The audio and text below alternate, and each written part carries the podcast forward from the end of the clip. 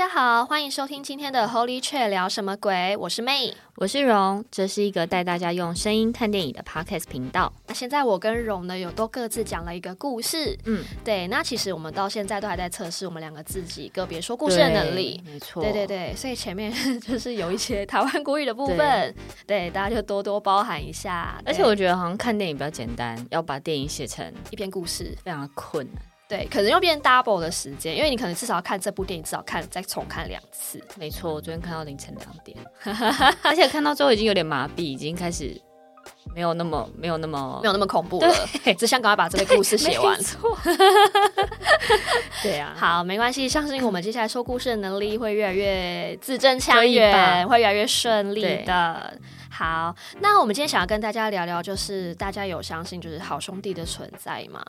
对我是蛮相信的啦，我跟荣应该都是蛮相信的啦，不然就不会有这个 podcast 频道了。对对对，但你身边会有些人不相信吗？我身边比较，我觉得好像男生好像表面上看起来好像就是没有啊，没有不会这种，可能会怕。对对对，但他们其实都蛮怕，所以他们应该其实基本上都是相信的啦。他们很多觉得女朋友如果都去看这些鬼片的话，觉得他们有就是有病。对啊，吓自己。对，然后他们也都不会愿意陪我们去看啊。对对对，所以后来就是我跟荣自己去看。对，上次好像忘记是哪个男朋友，对，反正就跟我们去看之后，他就是男朋友，你知道会让观众觉得你男朋友没有 没有，就就走少少的几个，反正就是他，他就坐在旁边，我就永远记得他就睡着了。睡着了，对，他就说他宁愿不要看，浪费钱这样，没错。好，那我其实我自己这边的想法是说，因为我觉得会相信鬼，原因是因为我觉得鬼都是人变成的，嗯，不管他再可怕，他其实生前也都是人，嗯，对，所以其实我不会觉得说好兄弟就真的很可怕，然后是一个不能接近的一个状态，嗯，对，因为我觉得我们未来可能都我们都会变成好兄弟，对啊。的一员，对啊，因为有时候我们可能很怕这个好兄弟，要搞不好生前是别人的家人。的爸爸妈妈朋友，对对所以有时候我想到这边，我就觉得其实好像没有那么可怕。嗯，其其实之前也有看过几个就是影片介绍说，其实好兄弟不一定是长很恐怖的样子啦。有时候鬼片是因为想要让大家有视觉上面的冲击，所以才把它画的特别可怕。嗯，所以基本上他们还是长得跟生前是蛮像的。对对啊，所以他们就不是用那种可怕形象出现在人的现就是面前这样子，对啊。对，所以其实偶尔想到这边的话，我就会觉得说，其实好兄弟真的没有这么神秘啦。对，对，因为有时候这样子想一想，就会觉得说，哎，那我们身边其实本来就有这些东西的存在，嗯、所以了解它之后，你反而会没有这么害怕。对啊，所以我们每次讲完故事之后，就是还是会想要了解一下，说这里面的。就是好兄弟到底是怎么来的？对，然后他的想法到底是什么？他为什么要这么做？啊好啊，那你要不要跟大家分享一下？因为昨昨天好像有听到说一些妈妈有在日本遇到一些故事，但。哦，我妈遇到的故事很好笑，我我觉得应该是说她觉得很恐怖啦，只是我听到之后觉得蛮好笑。对，因为现在大家应该出可以开始出国了嘛，嗯、所以像日本清井泽可能就是一个大家度假的好地方。嗯嗯。但清井泽因为它就是比较乡下一点，所以对，呃，那边的住宿，除非你住到非常高级，就是那种高级饭店，不然都会是一些比较。住家民宿这种吗？呃，就是日式的那种温泉旅馆，嗯、就是都是榻榻米啊那一种。然后因为我妈很怕，我也很怕，所以我们每次只要我们两个出去的话，我们都会带很多护身符，然后睡觉的时候就放在床头，然后觉得这样应该就可以这样。所以我妈就是一样进到那边之后，她就还是带了那一堆她的一些阿弥陀佛的东西这样子。但她就一开门的时候，她就觉得不太舒服，然后我妈好像就随口讲了一句说。这个榻榻米的味道怎么那么臭？类似像这样这一句话。是，然后因为那是他跟我婶婶一起去，然后婶婶听到之后，婶婶就不想讲话。然后就是晚上睡觉的时候，就是我妈就把她的那一些护身符啊放在床头，然后我婶婶就睡床的另外一边。嗯，然后就是睡到一半的时候，我婶婶就被吵起来了，然后她就发现我妈就是。就是全身很僵硬，然后他嘴巴就一直发出那种这样的碎碎念，对碎碎念的声音。然后我婶婶，我婶婶就说不对，这就这不是这不是谁谁谁这样子。然后我婶婶就是一直狂打我妈，就是咬我妈起来，但是我妈就是起不来。然后我婶婶好像就是拿，就是等一下可能我们那个电影里面都会有这样的情节。我婶婶身上也有一个那个佛牌吗？还是那种是家传那种护身符那种？可能就是去求的吧，就妈祖庙啊、观世音那种那种那种佛牌。然后就他就把它拿起来之后，他就把它压在我妈胸口，然后我妈就突然就这样停住了，然后就是默默的睡着。然后我婶婶就 就变成一副好妈妈的样子，他就拍拍我妈的肩说：“乖，没事，我们来睡觉了。”对，然后反正我妈没有自觉，她只觉得她睡得不舒服，但是就我婶婶睡在旁边，就是把一切看在眼里这样子。然后我婶婶就说：“我再也不要跟你妈出去了。” 就很好笑。哎、欸，其实故事听起来还是算有一点点可怕，就在那个当下的 moment，其实还是会蛮可怕。那你妈妈当下是有做梦吗？他他没有，他就只是觉得他睡得不舒服，嗯、然后就是全身很紧绷这样，嗯、但他不知道发生什么事情。那你婶婶就是隔天跟你妈说的时候，你妈没有很惊恐吗？哦，我跟你说，我觉得这就是一个默契。我婶婶不敢跟我妈讲哈，嗯、因为我妈会怕。我婶她就想说，我妈要去五天四夜，我如果现在跟你妈讲的话，就是后面怎么玩？后面不用玩了。但重点是你妈现在知道了吗？我妈知道了，是他们在回来的时候，就是他们两个有就是互相交流跟讨论，才就是虽然你就是婶婶才说，哎、欸，你知道你有一天晚上这样子，对对对，然后我妈就说，哦，我有觉得我不舒服，但她不知道当下发生什么事情。你妈也是很淡定哎，因为如果是我听到有人跟我讲说，我某一天睡觉的时候发生这种事，其实我会很害怕哎。她那天我们家吃饭的时候，她这样讲，我就跟我妈说，我不要再跟你睡了。这样听起来好像就是也是一个需要尊重的故事啦。对对啊，因为搞不好妈妈进门就闻到那个味道，其实不是榻榻米的味道。对啊，然后我之前去上宠物沟通的时候，就是老师其实有教一个方法，他就说，就是大家会在那个地方，对，就是碰到，就是我们算是他们的。呃，有点像是客人吧，也不是客人，就是外来的人。对，我们去住他们的房子，嗯、哼哼，所以他们才是本地住在那边的人。嗯、哼哼，但是你必须要跟他说，就是今天你是基于什么样的原因，所以你必须要住在那里。对，就是有点像之前讲，就是进去之后要敲门，敲门。嗯、哼哼，对，然后你可能就进去之后，你如果觉得磁场不对，你可以在心里面就是默念说，就是。你是谁？然后你今天来到这里，然后希望这个空间可以在今天变成是你拥有的，类似像这样，所以就是跟他讲说，哦，就是拜托他这个地方借住一下，然后就是换成白话文一点，就是平常我们可能都会拍谁啦，不好意思啊，这边借我们住一下，这样子的感觉，可能就比较不会有这样子的状况发生，对啊，对啊。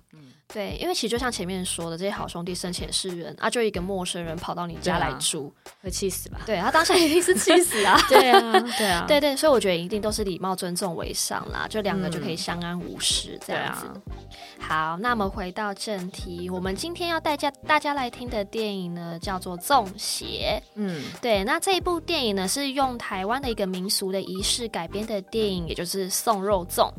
那这部电影呢，是在二零一八年上映的，那是由夏雨乔、邹承恩跟陈柏正领衔主演。对，那这个电影其实我们那时候期待值也是蛮高的，因为其实送肉粽这个仪式，对，对我们其实从我小时候其实我就听过了，在彰化那一带会有的一个仪式。嗯、那因为就是不管是新闻报道啊，还是就是各种低靠网友的说明，都让我觉得说这个仪式好像很可怕。但但他现在还有吗？其实现在陆续都还是有，好像上个月有看到一篇新闻，觉得其实脏话持续都一直有这个法事，嗯，嗯嗯对对对，只是因为最近是因为《中邪》这部电影呢，才被大家就是拿出来做讨论。嗯嗯嗯。好，接下来让我们开始 Holy Chat 聊什么鬼？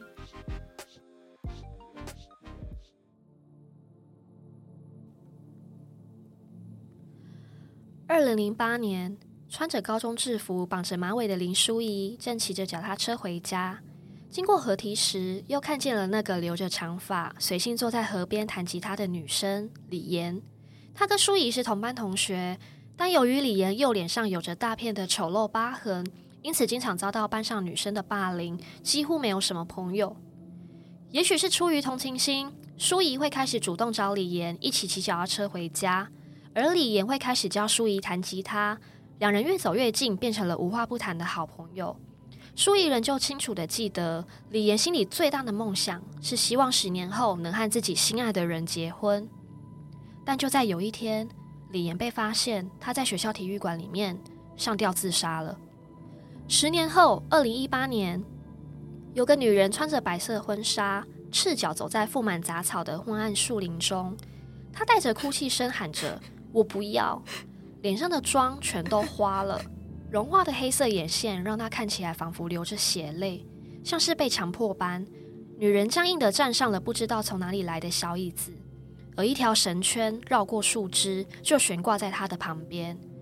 女人将头慢慢地挂上绳圈，踢倒椅子，接着一阵凄厉的惨叫声伴随着“我不要”的呼喊，渐渐消失在森林中。传说上吊自杀的人怨气最重，他的怨气会附在那条绳子上，越积越深，会开始接二连三的抓交替。因此，在泉州、漳州一带的人为了除煞，会做一场法事驱邪，把那条绳子送到出海口烧掉。后来，为了避免引起沿途住家的恐慌，所以法事俗称为送肉粽。送肉粽通常会在晚间进行，过程中会有法师扮演钟馗压阵，因为钟馗是游走阴阳界的抓鬼大师，目的就是要送走想不开而轻生的冤魂。在电视台工作，同时也是一位鬼故事 YouTuber 的家维，为了冲高点阅率，筹措结婚基金。决定和好友阿怪前往彰化拍摄神秘的送肉粽仪式，打算借由直播影片一举冲高观看数，赚进广告费。就在前往彰化的车子上，外面正下着大雨。阿怪向家维说明，今晚送肉粽的法事是因为一个新娘，她在婚礼当天上吊自杀了，而阿怪的叔叔就是今晚送肉粽仪式的法师。而且为了今晚的直播，阿怪还聘请了一位身材超好的直播主惠一出席担任主持人，因此两人对于影片的观看数非常有信心。突然间，家维发现补光灯还有电池居然忘记带了，而家维的未婚妻淑怡家乡就在彰化，不得已的家维只好打电话给淑仪，请她下班后尽快将电池送过来。另一头，彰化科寮村子里。每隔一条街就贴着一张黄色的告示，上面写着“法事请回避，十二月十三日晚上十一点至凌晨一点，好邻居请勿外出。”当地的居民其实都很畏惧这场神秘的送肉粽仪式，因此都已经早早回家。漆黑的路上看不到半个人，而且家家户户都在门口放置扫把，并且贴着驱邪的符咒，避免送漏粽的冤魂煞气进到家里来。而阿怪的叔叔阿西施正与宫庙人员准备法事的细节。一行人进到森林中，将新娘上吊的绳圈连同那一截树枝一起锯了下来。而阿西施已经开脸了，也就是脸上已经画了钟馗的妆容。而他身穿钟馗的服装，正拿着符咒，对着树枝还有上吊的绳圈做着驱邪的仪式。急忙赶到的家维还有阿怪，连忙拿起摄影机将一切记录下来。而驱邪仪式完成后，宫庙人员将树枝还有绳圈装进了麻布袋里，并且用符咒将袋口紧紧封住，最后放到了推车上。嘉维还有阿怪跟着众人，在钟馗还有八家将的引领之下，开始一步步朝着出海口走去。一路上推着推车，一边撒着符咒，众人走得战战兢兢。突然，推车推不动了，麻袋直接掉了下来，而袋口甚至还因此破裂，露出了树枝。众人急忙将袋口紧紧封住，并且加快脚步往出海口走去，却都没有人发现那条上吊用的绳子在麻布袋破裂时就已经被遗漏在路边了。到了出海口，钟馗开始做着最后的驱邪仪式，宫庙人员燃起大火，烧着纸钱。此时，淑仪带着补光灯还有电池赶到了，嘉伟感激地拿起补光灯，拍摄着最后的画面。众人在驱邪仪式完成后，就将麻布袋一把的往海中丢去，让它随着海波越飘越远。此时，淑仪听见了一个淡淡的熟悉声音。淑仪，淑仪好奇的回头，看着因为火光照映而闪烁的海面。淑仪脑中浮现了学生时期与李妍相处的时光，还有班上的三个女生殴打霸凌李妍的画面，以及最后李妍的背影。转身，渐渐化成了一张血流满面的脸。突然，嘉伟拍了拍正在发呆的淑仪，让她吓了一跳。嘉伟表示自己已经拍摄结束了，可以离开。而舒怡全家在他高中毕业时就移民了，因此彰化老家就空了下来，刚好可以让他们暂住一晚。两人到了舒怡的老家后，嘉伟打开笔电观看刚刚直播的成果，惊喜地发现观看人数比想象中来的热络，留言处甚至有观众分享影片中出现的灵异照片。舒怡走近一瞧，发现灵异照片中似乎有一个人影，而且人影的轮廓好熟悉。看着看着就开始晕眩了起来。嘉维担心的扶着佳怡，让她先到房间里休息一下，而自己就留在客厅里继续处理影片。此时，舒仪在床上辗转难眠，半梦半醒间，她感觉到自己又来到了海边，一阵女生的哭泣声传了过来。舒仪踏着海水走向声音的来源，她看到一个长发女生就坐在岸边。那个女生好像就是死去的李妍。另一头，阿怪正忙着联系直播主，法事已经结束了，但约好的直播主会议却迟到，始终没有出现。就在阿怪一边拨着电话，一边在街上来回寻找会议的踪迹时，路灯开始闪烁，晚风吹着树叶沙沙的响着，接着传出了一阵女人的笑声。阿怪吓得大声叫着直播主的名字。会议是你吗？并且快步的向前寻找声音的来源。突然，阿怪被不明的物体绊倒在地，他坐在地上查看伤势，一边寻找着是什么东西害自己跌倒。结果手电筒一照，居然是一条绳子。他看着绳圈，惊觉那不就是今晚送肉粽的绳子吗？怎么会在这里？阿怪吓得往回奔跑，便撞上了姗姗来迟的直播主会议。阿怪心有余悸，回过神后就质问着会议：“法事都结束了，你现在过来也没有钱拿了啦。”但会议晚上也无处可去了，阿怪只好先将会议安顿在叔叔科辽的老家中，自己则走回路边，将那条送漏粽法事遗落的绳子扔到海边，往海边丢去。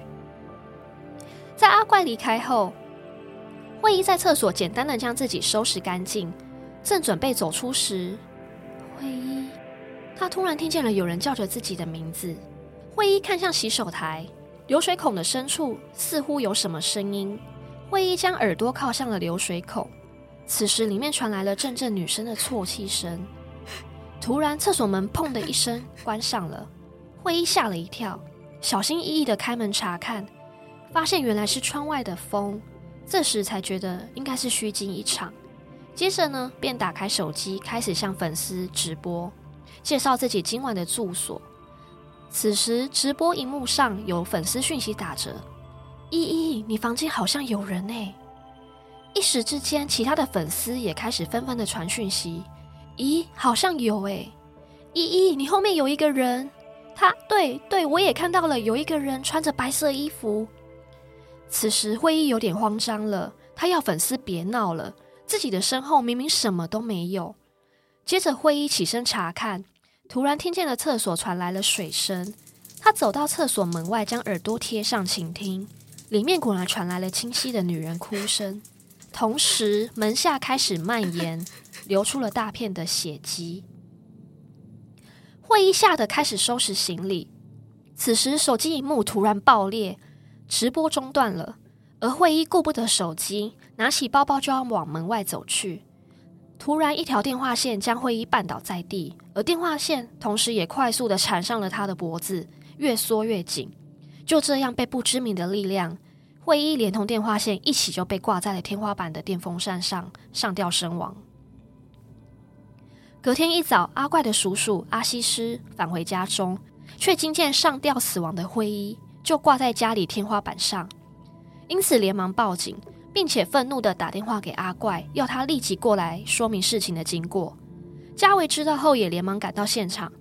虽然警察说案情还有待厘清，但依据阿西斯的说法，会议应该是中邪了。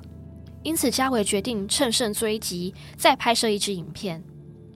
与此同时，舒仪一个人到了河堤边，这是他高中放学后与李妍的秘密基地。他们会一起在这边练吉他、聊心事。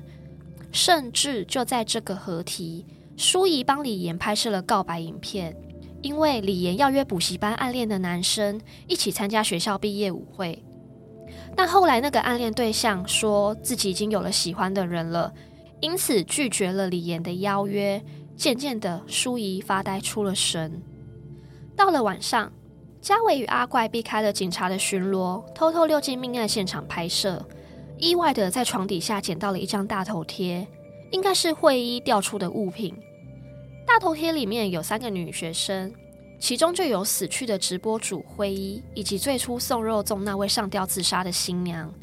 最近两个上吊的女人彼此居然认识。嘉维自以为发现了能帮助他赚大钱的题材，但当他拿着大头贴，兴奋地和舒仪分享时，舒仪看着大头贴，沉重地告诉嘉维，这三个人都是他的高中同班同学，而他们都是霸凌李岩的始作俑者。难道是李岩的鬼魂在复仇吗？舒仪也向家维坦诚，自己曾经是李岩最好的朋友。事实上，当舒仪在海边听见了有人叫她的声音之后，每晚她都会做着和李岩有关的梦，右脸上甚至开始出现了和李岩脸上一样的疤痕，但他始终没有向家维提起。直到家维拿大头贴给他看，里面一个一个的霸凌者接连死亡，过去的回忆也开始浮现，沉重地压在舒仪的心上。原来就在李岩被霸凌时。舒仪一开始还会站出来维护李岩，但是到了最后，或许是害怕被牵连，舒仪后来都选择了无视李岩被霸凌的惨况，最后导致李岩上吊身亡。当晚，舒仪在睡梦中突然浑身发抖、抽筋，就像是中邪般醒不过来。嘉维连忙带着舒仪前往找阿西斯处理。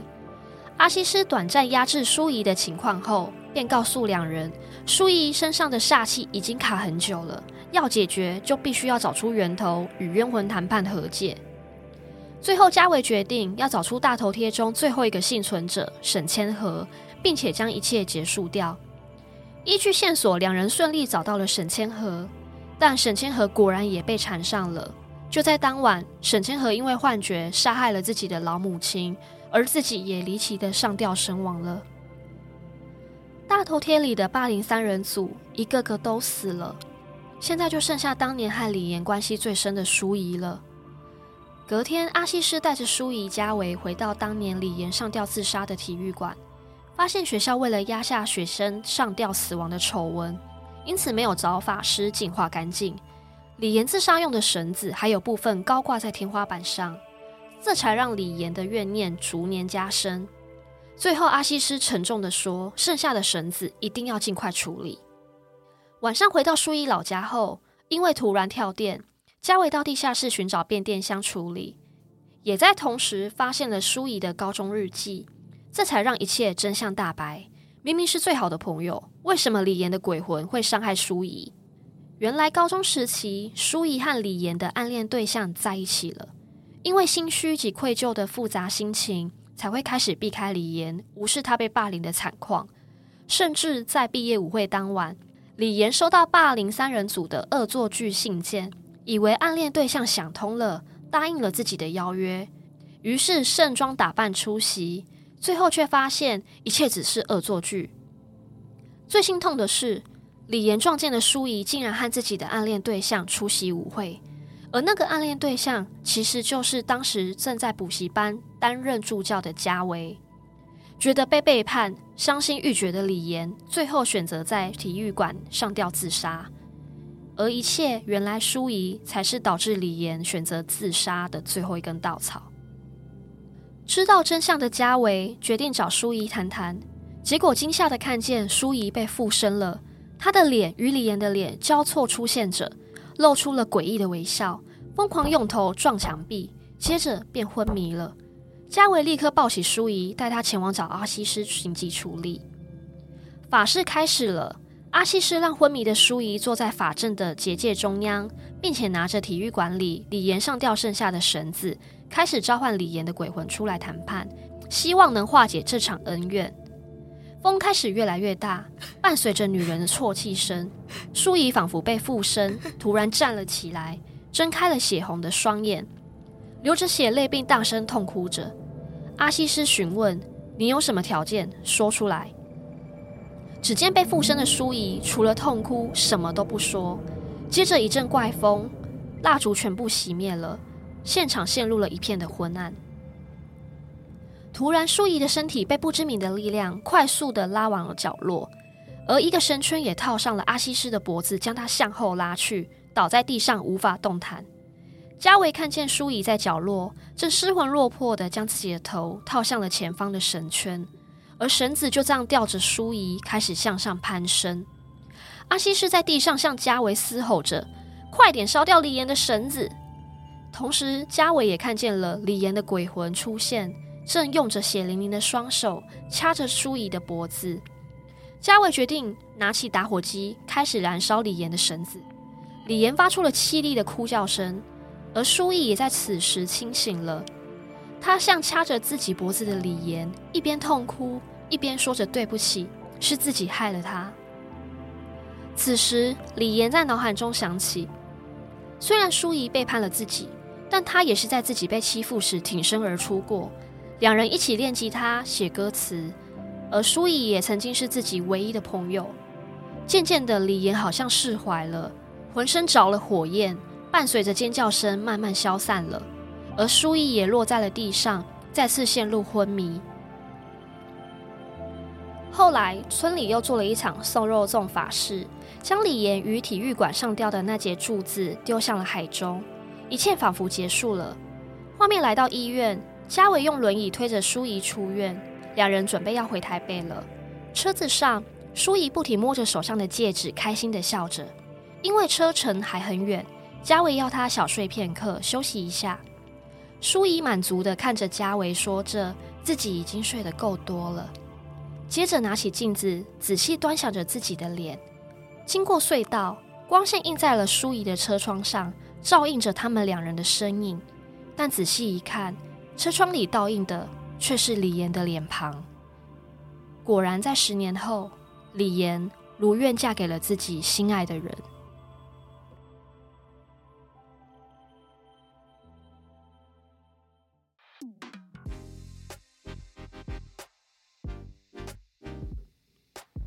好，我们故事结束了。那其实这篇故事呢，里面有非常多很难念的名词。对，故事开始，我们明明才说要字正腔圆，所以这一集疯狂的台湾国语，第一句就念不出来。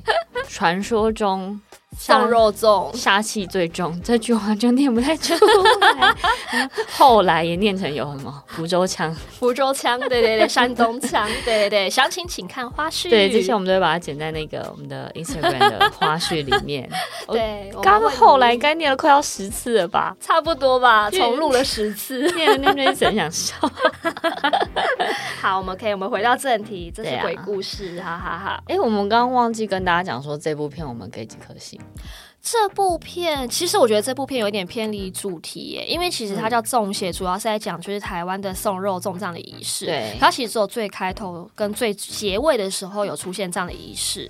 哦、对，因为我发现说大家可能没有办法到很了解去知道说这个仪式的一些细节等等，所以我觉得有点可惜。他没有把它拍出来吗？他没有，他有拍，但是我觉得他没有讲的很深入哦。对对对，所以我觉得其实有一点点可惜。嗯，所以我觉得《粽邪》这部电影可以总结，就是一个被霸凌的女鬼的复仇。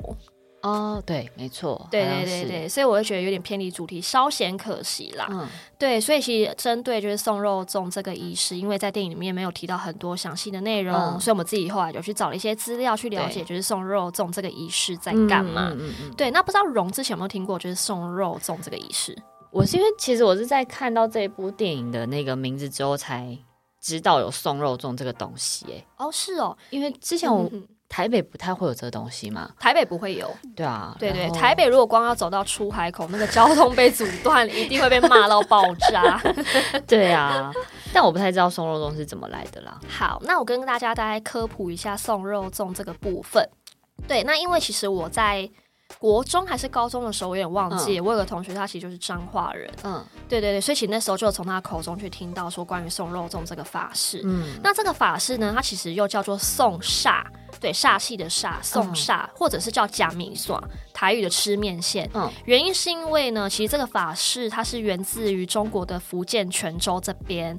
对，那因为台湾的彰化在早期的时候啊，彰化鹿港这边，它跟大陆的泉州，他们是一个互相通商的港口。嗯所以这个仪式呢才会开始传进来台湾。嗯、对，然后将近流传百年。那另外，其实只有彰化鹿港才有这个送煞的习俗啦。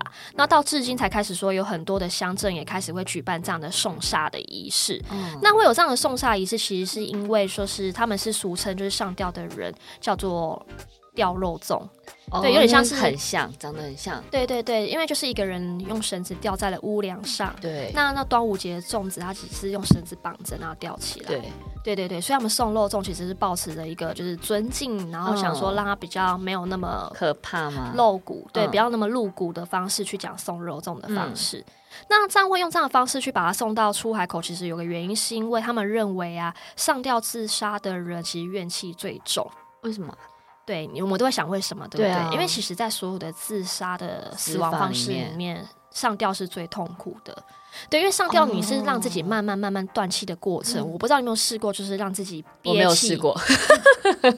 小时候可能大家都想要让自己憋气，可以憋多久？其实你光闭个三十秒都已经觉得很不舒服了。嗯、可是上吊的时候，你的那个绳子是直接压在你的气管上，让你慢慢慢慢不能呼吸，开始缺氧的一个过程。嗯、对，所以上吊自杀它会很痛苦。再加上说，其实你如果很不舒服的话，其实你可以自己挣脱下来。对，所以代表说他的死意很坚决。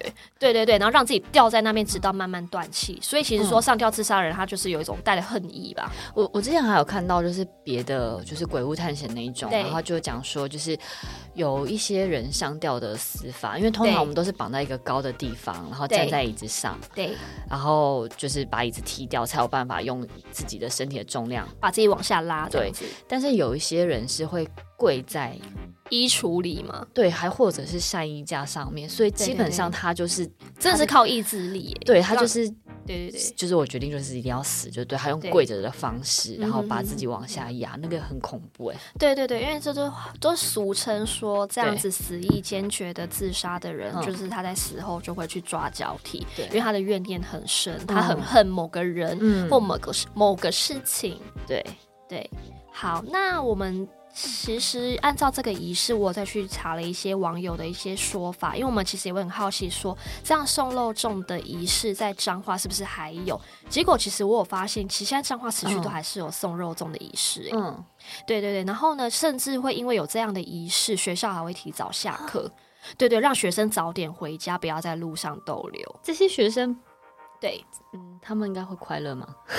应该 不会快乐，因为我觉得应该是很害怕吧。对啊，早点下课，赶快回家。因为你之前快乐，应该是因为你下课可以去别的地方玩。对，但现在不行，他就是得要回家。你下课就要回家，没错。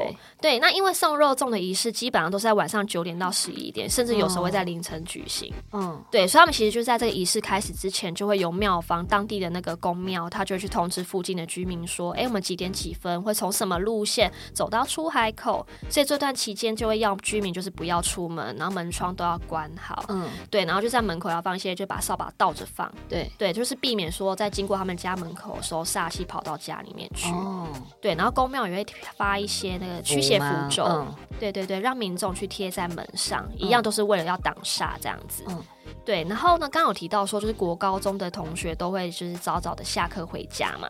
对对，那他们提早下课回家之后，听说就是有一些。村村庄是因为说送肉粽是要把不好的煞气送出去，嗯，对，所以呢，他们其实那个村庄如果。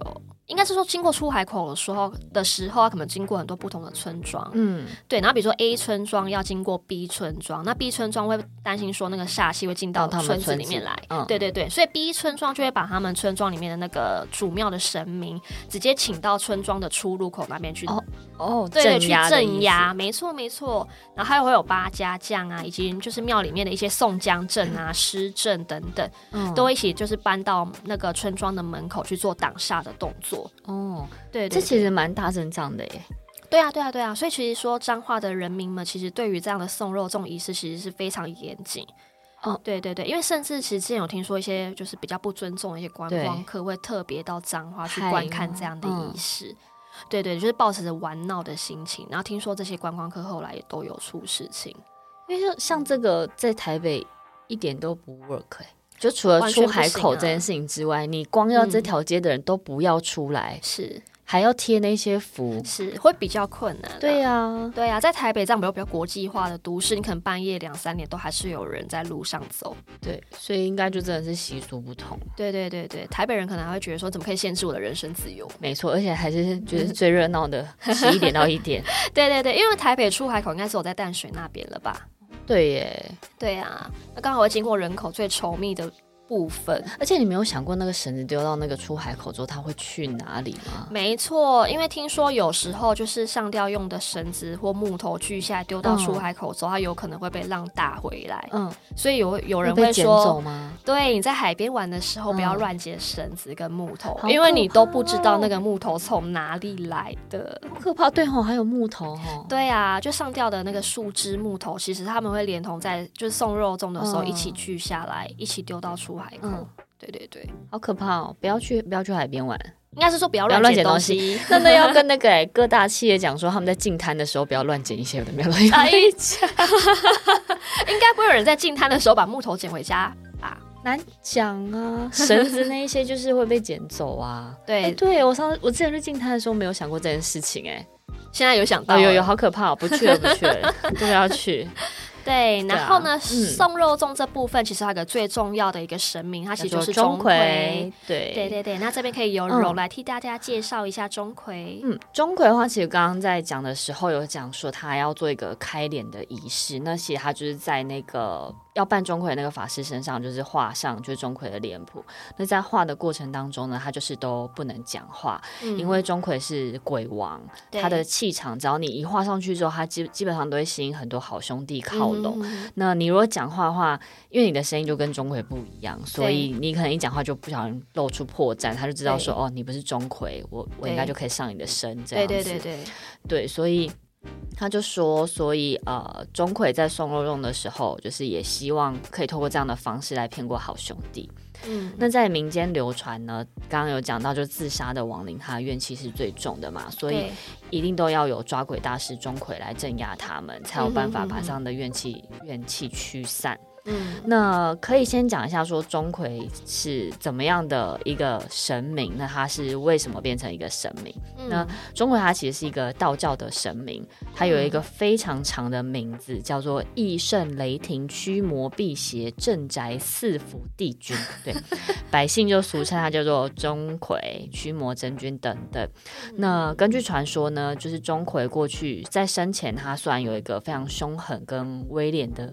威严的脸，嗯，但他确实是非常心地善良，然后而且正直，而且他是一个饱读诗书的一个读书人，嗯、他也曾经就是成功中过状元这样子。是那。当他就是中过状元要进城去觐见皇上的时候，因为过去就是只要你就是变成很厉害、好棒棒的时候，就可以介绍给皇上。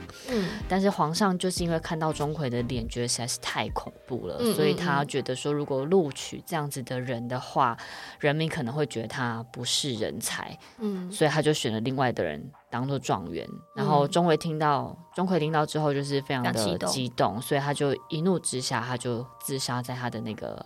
呃，自自杀在那个皇上的皇殿里面，嗯，所以就是，呃，钟馗死后就在地府里面遇到了阎罗王，就说自己有多冤屈，觉得自己就是被以貌取人这样子，嗯、然后讲到激动的地方，就是还会拿附近的狼牙棒，就是。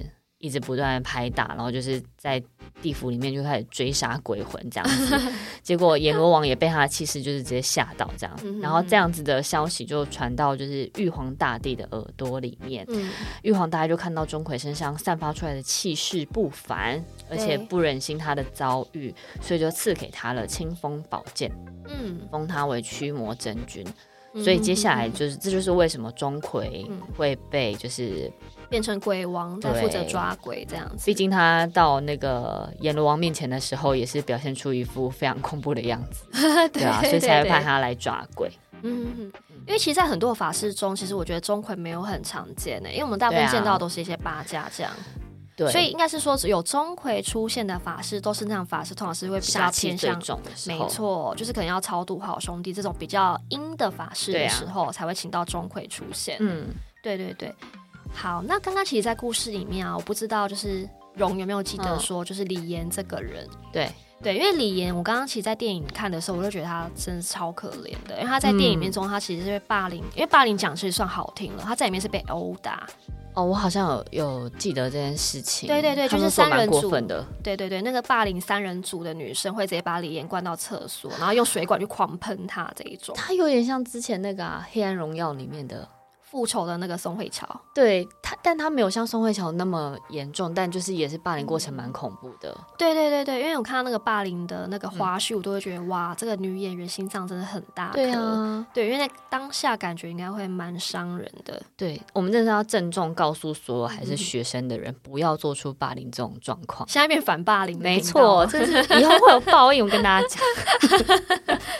对，然后因为其实我觉得罪魁祸首其实是舒怡啦，嗯，因为舒怡原本她是李妍最好的朋友嘛，那在电影面中可以看到说，因为其实他有帮李岩拍了一个告白的影片，嗯，对，然后李岩其实是拖着舒怡帮他拿去补习班给当时担任助教的嘉维，对对对，那因为那时候舒怡可能看到嘉维之后，两个人就可能有点一见钟情，好感，对对对对对，所以他就把那个李岩的那个告白影片，对，他就把它藏起来，就没有给嘉维了。嗯嗯对，然后李岩就一直以为说嘉伟有看到他的告白影片，可是拒绝他了。对，所以他心里很伤心，可他没有怪淑仪。嗯，对，就是没想到就是在毕业舞会当天，他们被霸凌三人组骗到学校之后，对，发现是恶作剧，然后已经很伤心了，然后又看到舒仪跟嘉伟同时出现出席毕业舞会。对。对，所以李岩其实因为这样子被最后一根稻草，嗯，很伤心，最后才决定，就刚有提到说上吊，他的恨意跟怨念最重嘛，嗯嗯，对，他就是因为这样子，所以才在体育馆上吊自杀，嗯，对，所以后来的电影结尾，舒怡应该是被李岩附身了，对，对，李岩就直接代替舒怡去嫁给家伟。对，对对，所以我觉得电影应该算有前后呼应啦，因为最前面他们还是学生的时候就在聊说李岩自己最大的心愿是要十年后嫁给心爱的人嘛，嗯，对啊，所以在电影的结尾，她也的确如愿的嫁给了心爱的嘉伟嘛，哎，这真的是后面又变成了是爱情开导故事，对对对，爱情开导故事，对啊，我觉得确实是蛮可怜的啦，对啊对啊，但因为高中这样的事情嘛。对啊，真的是不要为了这种事情想不开。对，高中的爱恨情仇，对对。你有没有想到最最可恶的应该是嘉伟吧？哦，对，我其实一直在想，嘉伟到底知不知道李岩跟舒怡以前认识？我觉得应该知道哎，不会那么白痴吧？他可能顶多知道舒怡跟李岩在同个补习班吧。嗯，对啊。因为他在送告白影片给嘉维的时候，嗯，他根本也没有送出去嘛，嗯，所以舒不是舒维，嘉维可能根本不知道那两位其实是朋友，对对对，所以最后还跟嘉义在一起。他可能如果假设李岩没有在那个舞会面前撞见这这个这一幕的话，可能还不会有事。嗯、对对对，因为李岩不能说他霸凌习惯了。可能想要忍一忍就过去了。对啊，对啊，就是觉得被背叛吧，因为这样的恨意才决定说就是要上吊自杀。对啊，好啦，那我们今天的分享基本上就到这边喽。那请订阅我们的 Podcast 并留下五星评论，IG 搜寻 Holy Chat 点 Official 就可以找到我们哦。Holy Chat 聊什么鬼？我们下次见，拜拜。拜拜。